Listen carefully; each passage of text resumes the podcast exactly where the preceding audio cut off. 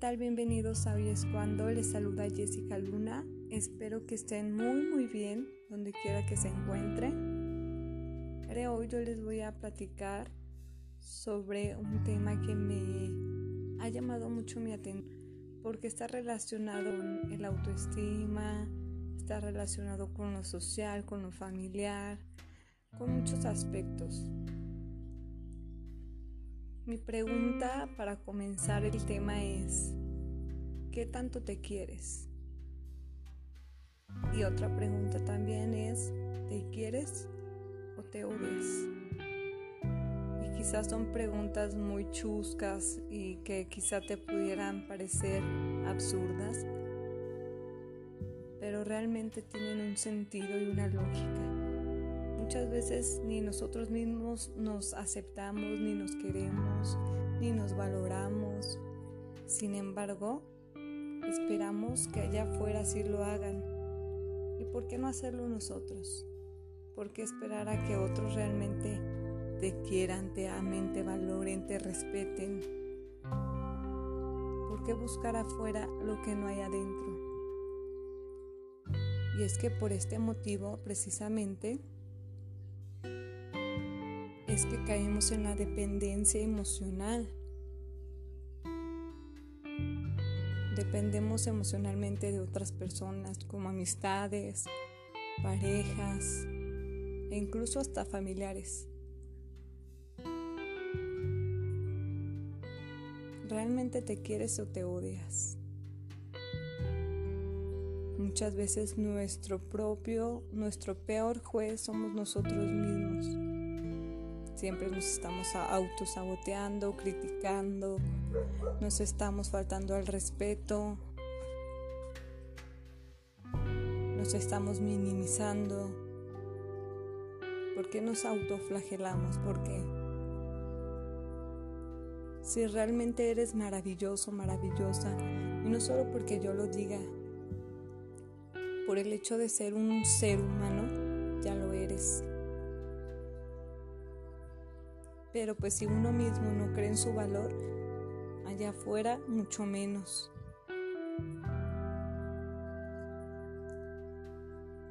El amor propio comienza en sí mismo. Y quizá en tu familia no te enseñan el amor propio, quizá en la escuela menos. Es más, ni siquiera a veces sabemos qué es eso. ¿no? A veces decimos, bueno, ¿y qué es eso? ¿Con qué se come? Y es normal porque pues en tu familia muchas veces no existe esas pláticas o esa construcción interna que deberían de promover todo esto los papás, los maestros. Pero pues no sucede. Muchas veces nosotros, como lo comentaba hace un rato, nos destruimos, ¿no? Algo no nos sale y ya estamos, ay, qué pendeja, ay, qué estúpido, ay, no, qué idiota soy. O nos vemos en el espejo y pues va a haber días, depende de nuestro estado, estado de ánimo que no nos veamos bien. Pero no quiere decir que no te veas bien, simplemente a veces amaneces triste o de mal humor y te ves horrible en el espejo pero no es porque te veas horrible, sino porque tu estado de ánimo influye mucho en cómo te ves, o más bien en cómo tú piensas que te ves.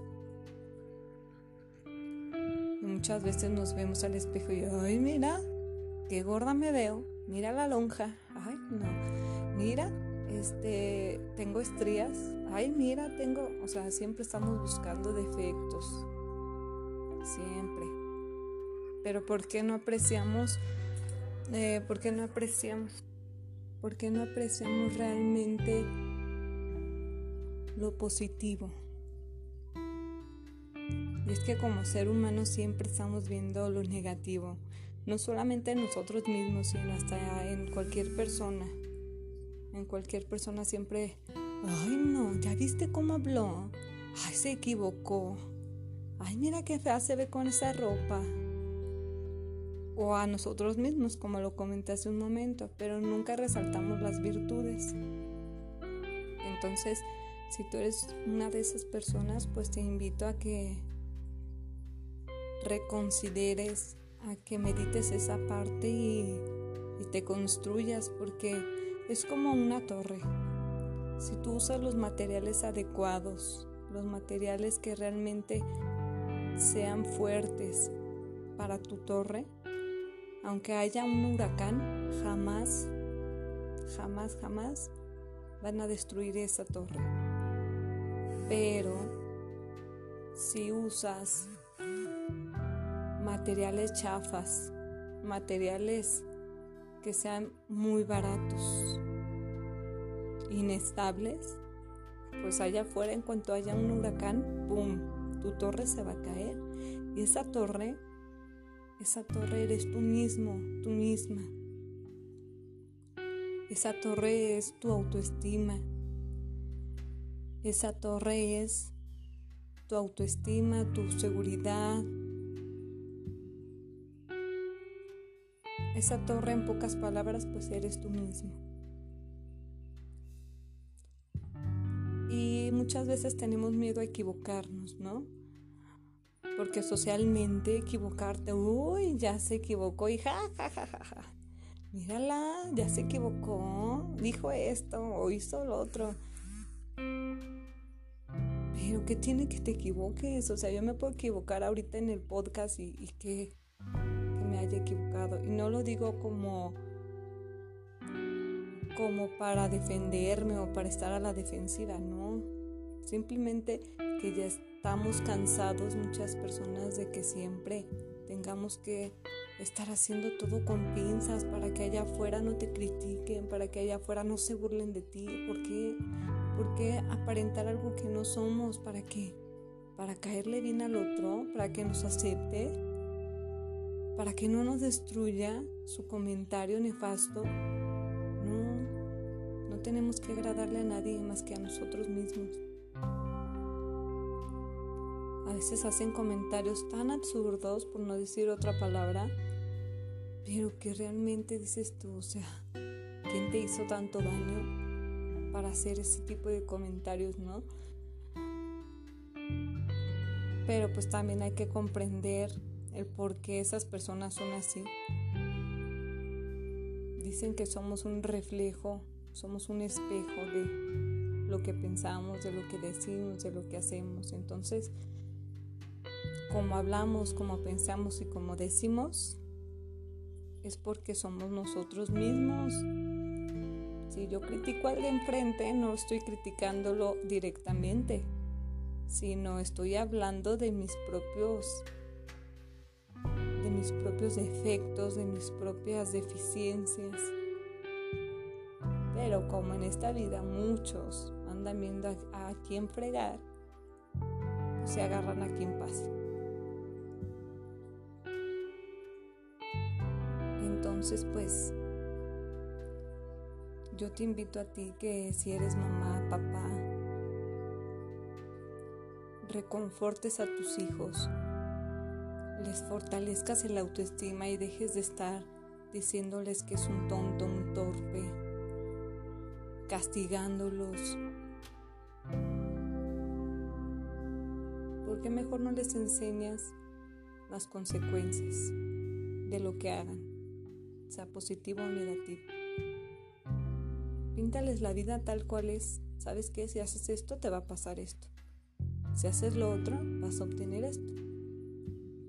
Pero no siempre, siempre andamos ahí hasta saboteando a los demás y a nuestros propios hijos, ¿no? Que ya tiro algo, ay, qué tonto eres. Ay, que... Porque las palabras realmente tienen un poder impresionante. Fíjense, está comprobado que si a una planta le hablas bonito, hasta se reconforta, hasta florece más. Si eso si eso se hace con las plantas, Imagínense con una persona. Las palabras construyen, pero también destruyen. Entonces yo te invito a ti que cuides tus palabras y que si tienes una baja autoestima, haz cosas para trabajar y para mejorar en ti mismo. Aléjate de la gente negativa, de la gente tóxica. Y construyete tú primero. Porque si sigues vibrando bajito, vas a encontrar gente así. Por eso es que se hacen las relaciones tóxicas, porque como estamos vibrando en lo mero bajo, pues eso atraemos, ¿no? Vamos a atraer lo mismo.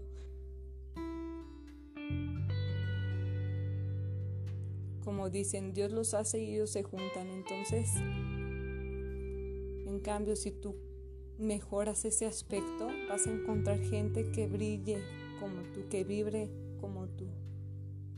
Y tus relaciones van a dejar de ser tóxicas, porque mucha gente dice, ay, es que siempre tengo relaciones tóxicas, que no sé qué, yo no entiendo, que no sé qué, porque soy buena persona y que sabe que sí, mijito, sí, pero ¿por qué siempre tienes relaciones tóxicas? Qué curioso, ¿no? Que siempre te relaciones con personas así. Y quizá las otras personas sí son tóxicas, pero por algo las, las eliges, ¿no? Por algo te atraen. Entonces, revisa primero lo que hay en ti, trabájalo, mejóralo para que te relaciones con personas mejores. Y no quiere decir que esas personas no valgan o algo así, no. Simplemente a veces uno está en un estado emocional deficiente y a veces no sabe cómo salir de ahí. Entonces, pues júntate con gente positiva, con gente que realmente te construya, te aliente, te inspire. Y pues nada, agradecer por escucharme y que sigan teniendo un día muy exitoso y sobre todo muy productivo. Nos vemos, cuídense.